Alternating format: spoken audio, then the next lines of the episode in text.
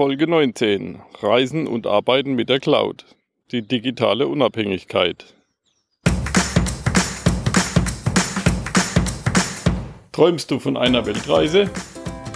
Würdest du deine Weltreise gerne umsetzen? Dann bist du hier richtig. Work and Travel 2.0, der Weltreise-Podcast. Mit mir, Michael Blömecke.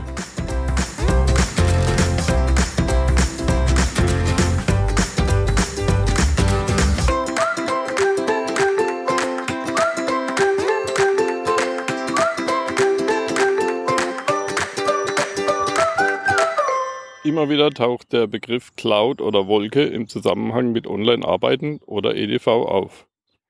Für viele ist das noch ziemlich fremd, obwohl sie es bereits nutzen, ohne das zu wissen. E-Mails schreiben und lesen, Online-Banking, sich auf einer Website anmelden oder Daten wie Fotos oder Videos austauschen. Das ist alles bereits in der Cloud, ohne dass die meisten Menschen das realisieren. Cloud oder Wolke bedeutet nichts anderes, als dass unsere Daten auf Servern, die online erreichbar sind, liegen.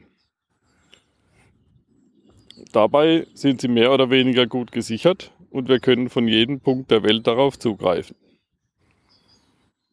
Die Post liegt auf den Servern des E-Mail-Anbieters. Das Geld auf meinem Bankkonto, beides ist online erreichbar. Die Bestellungen beim Einzelhandel liegen im Kundenbereich des Webshops. Die Urlaubsfotos schauen meine Freunde bei Facebook in Echtzeit an. Für mich als Mensch, der viel auf Reisen ist und online arbeitet, sind das natürlich paradiesische Bedingungen. Meine geschäftlichen Daten sind online. Das Warenlager, also Produkte wie E-Books und Online-Videoseminare, sind auf meinen Webservern die Videos befinden sich bei Videoplattformen wie YouTube oder Vimeo. Erreichbar sind sie nur über meinen passwortgeschützten Mitgliederbereich. Mein Verkäufer ist die Website. Meine Kommunikation mit Interessenten und Kunden übernimmt ein E-Mail-Service, der die Adressen meiner Kunden sicher verwaltet. Aber was hat die Cloud für einen Reisenden alles zu bieten und wie bekommst du deine Daten sicher dorthin, ohne dass Unbefugte darauf zugreifen? Dazu will ich hier einige Tipps geben. Ich habe in den letzten Jahren fast alles, was ich auf der Festplatte hatte, in diverse Online-Speicher hochgeladen. Man kann ja heute man kann ja heute fast alles digitalisieren. Ob Rechnungen, Bücher, Musik, Fotos oder Videos. Der Trend zur Digitalisierung ist nicht aufzuhalten. Fangen wir doch beim Posteingang an, also beim Papier. Es gibt Services, die in manchen Ländern sogar direkt bei der Post, also in, der Schweiz und in Spanien, das Digitalisieren von eingegangenen Briefen anbieten. Man bekommt eine ganz normale Postfachadresse und eingehende Briefe werden direkt geöffnet, eingescannt und per E-Mail weiter an den Empfänger geliefert. Schon sind wir beim nächsten Thema, der E-Mail. Jetzt wird es ein bisschen technisch. Um die Mails abzurufen, gibt es die Protokolle POP und IMAP. IMAP. Früher, als Speicherplatz noch teurer war, hat das E-Mail-Programm die Mails über POP3 vom Server abgerufen, auf der Festplatte gespeichert und direkt danach vom Server gelöscht. Das hat zur Folge, dass der wertvolle Speicher des E-Mail-Servers durch den Abruf geleert wird. Nun kann man allerdings nicht mehr mit einem zweiten Rechner auf die Mails zugreifen.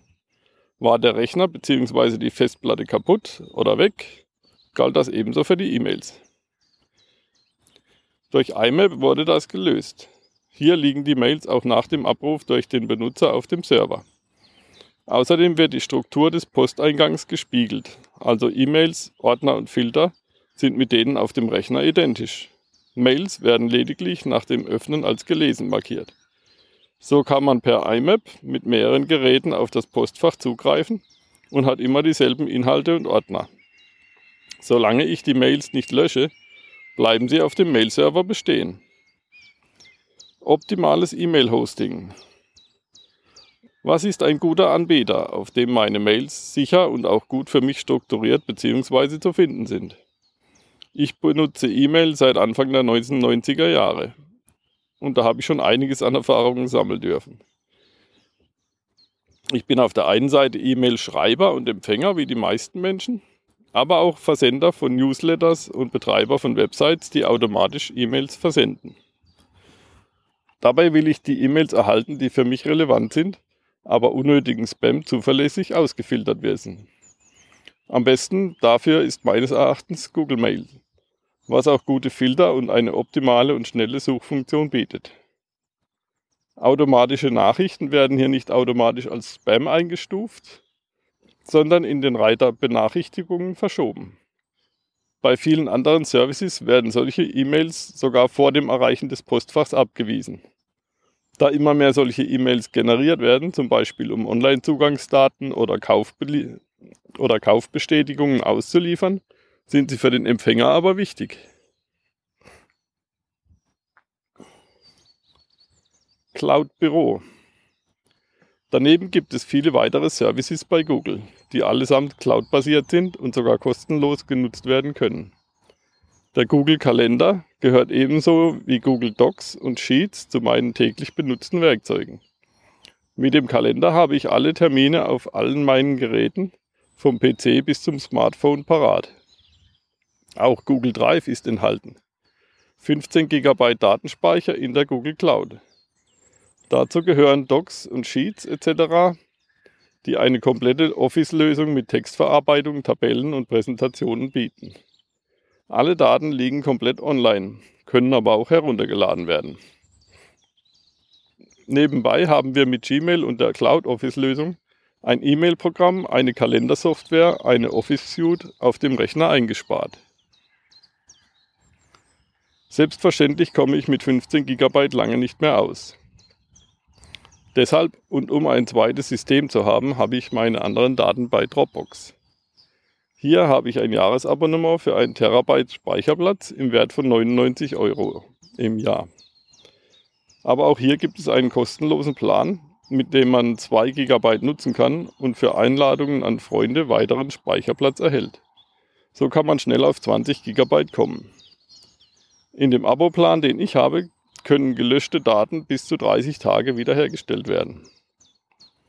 Der Zugriff auf die Daten erfolgt über eine verschlüsselte Verbindung und funktioniert von allen Geräten, auch mit dem Smartphone. Dabei kann ich einzelne Verzeichnisse oder Dateien für andere freigeben, die diese dann nur lesen oder eventuell auch bearbeiten können, ganz wie ich das festlege.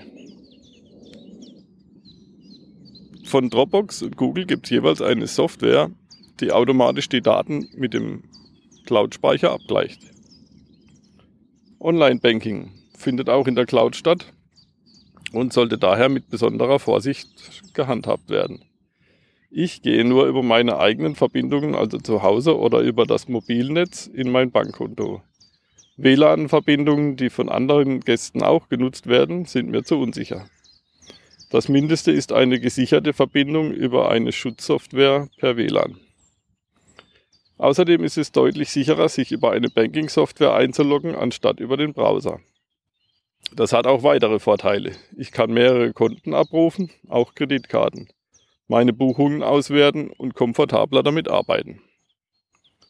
Als Software wird oft Star Money empfohlen. Nur leider nicht, weil es besonders gut ist, sondern weil man damit eine hohe Provision verdient.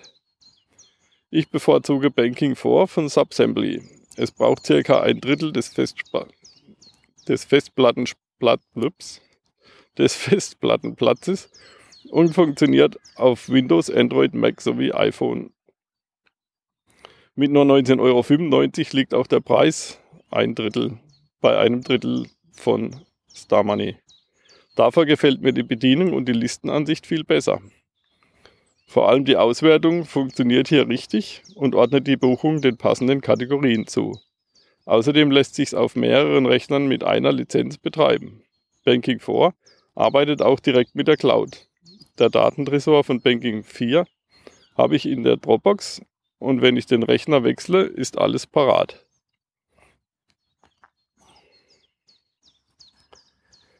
Passwörter. Sicher denkst du jetzt daran, wie du dir die ganzen Passwörter merken sollst, aber auch dafür ist gesorgt. Es gibt Passwortmanager, die das alles organisieren.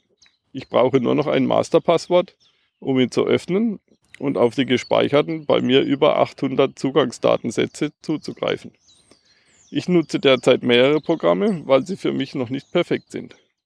Empfehlen kann ich beide, wobei der eine, der Kaspersky Passwort Manager, die Daten in der Cloud ablegt und auch auf dem Smartphone läuft. Nur wenn ich Websites bearbeite, schreibt er immer ein nutzloses Skript hinein. Deshalb nutze ich auf dem PC die Software Passwort Depot. Die Datei dazu liegt in meiner Dropbox.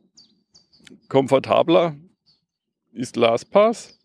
Allerdings wurde von denen auch letztes Jahr schon mal die Website gehackt. Da sind wir schon beim Thema Sicherheit. Datenschutz hat in der Cloud noch eine andere Dimension, als wenn es nur um meine Adressdaten bei Facebook etc. geht.